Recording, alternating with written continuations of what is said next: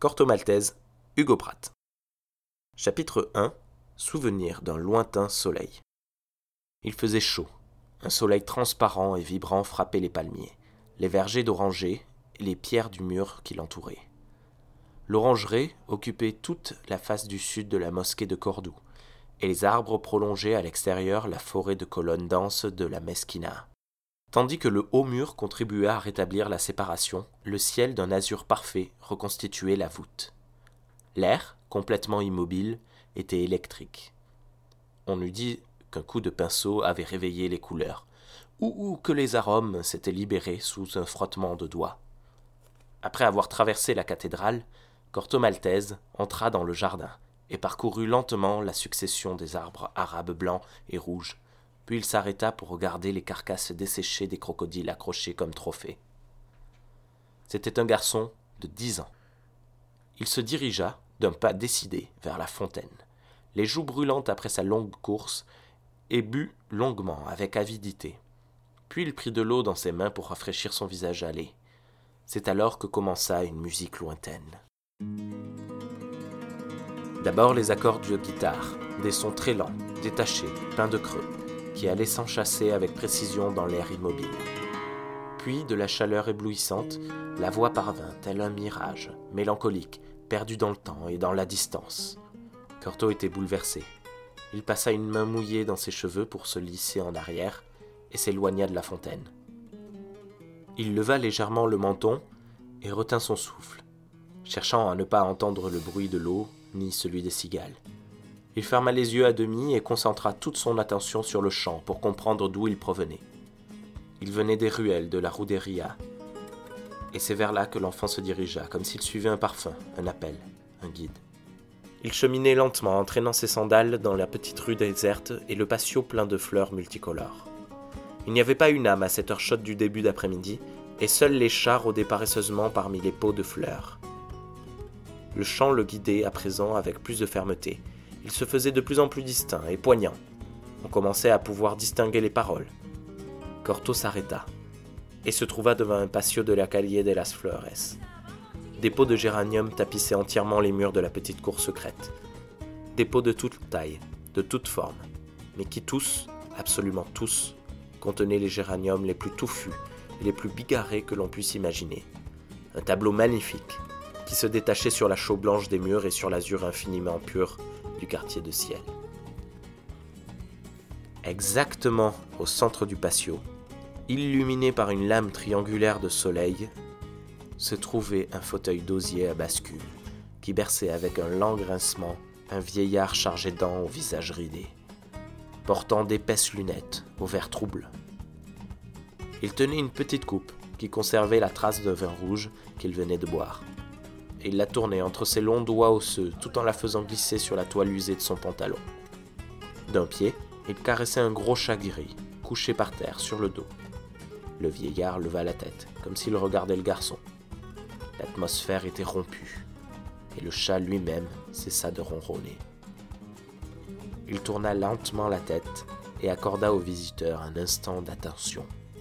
Puis l'ignora pour jouir de nouveau de la paix de la chaleur de l'après-midi et la chaleur des azuleros verts et bleus qui recouvraient le sol. La musique résonnait encore dans le silence des ruelles. Tu aimes cette chanson, Corto Maltese? demanda le vieillard. Le vieux Miguel, gardien de la synagogue depuis toujours, était devenu aveugle, mais continuait à remplir son office. Les pauvres filets de lumière ou les vagues sensations qui parvenaient dans son monde d'ombre liquide lui suffisait pour reconnaître chacun des habitants de la Ruderia, pour sentir la présence de tout intrus. On disait que c'était Mémonide qui le guidait, l'esprit du médecin philosophe du XIIe siècle, qui sortait la nuit de sa statue de bronze et utilisait le corps du vieux Miguel pour se promener en toute quiétude dans les ruelles de Cordoue. Mais le jour, en échange de ce service, il guidait le vieillard pour que celui-ci ne perde pas son emploi. C'est une belle chanson, Vraiment. Mais elle est aussi très triste. Tu as raison, petit. Elle est très triste. On dit même qu'elle porte malheur. C'est la Petenera. Tu as de la chance de pouvoir l'entendre, car plus personne ne veut la chanter. Et peut-être ne l'entendras-tu plus jamais. Qui est la Petenera, Miguel? C'était une belle juive. Elle avait des yeux verts profonds et le cœur plein de passion. La passion totale, aveugle, celle du grand amour. Mais son homme ne comprenait rien à l'importance de cet amour, et un jour, il l'a trahi. Elle a décidé alors de venger son amour offensé en rendant fou tous les hommes qu'elle rencontrerait. Il était impossible d'échapper à son charme.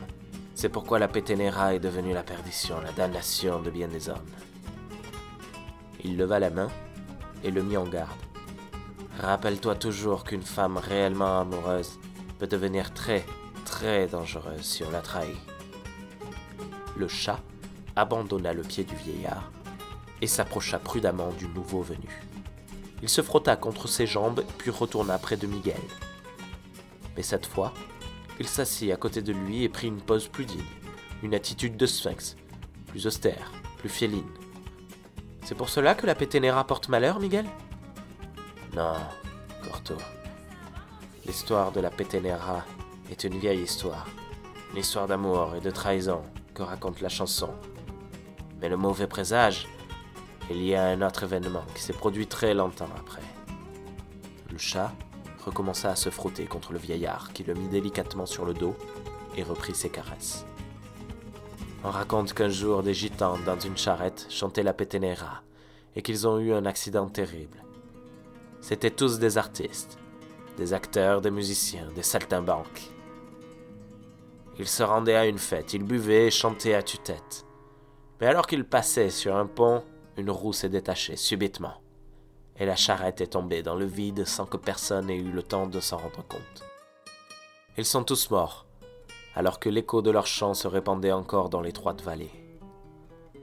Depuis ce temps-là, depuis ce temps-là, leur âme communique leur sort infortuné, non seulement à celui qui écoute cette chanson, mais aussi à celui qui la chante. Aucun torero ne réussirait à s'endormir, ni à entrer tranquillement dans l'arène s'il entendait la péténéra la veille d'une corrida. Le vieillard se tut et leva un peu le menton comme s'il voulait écouter un bruit lointain ou retrouver un souvenir très ancien.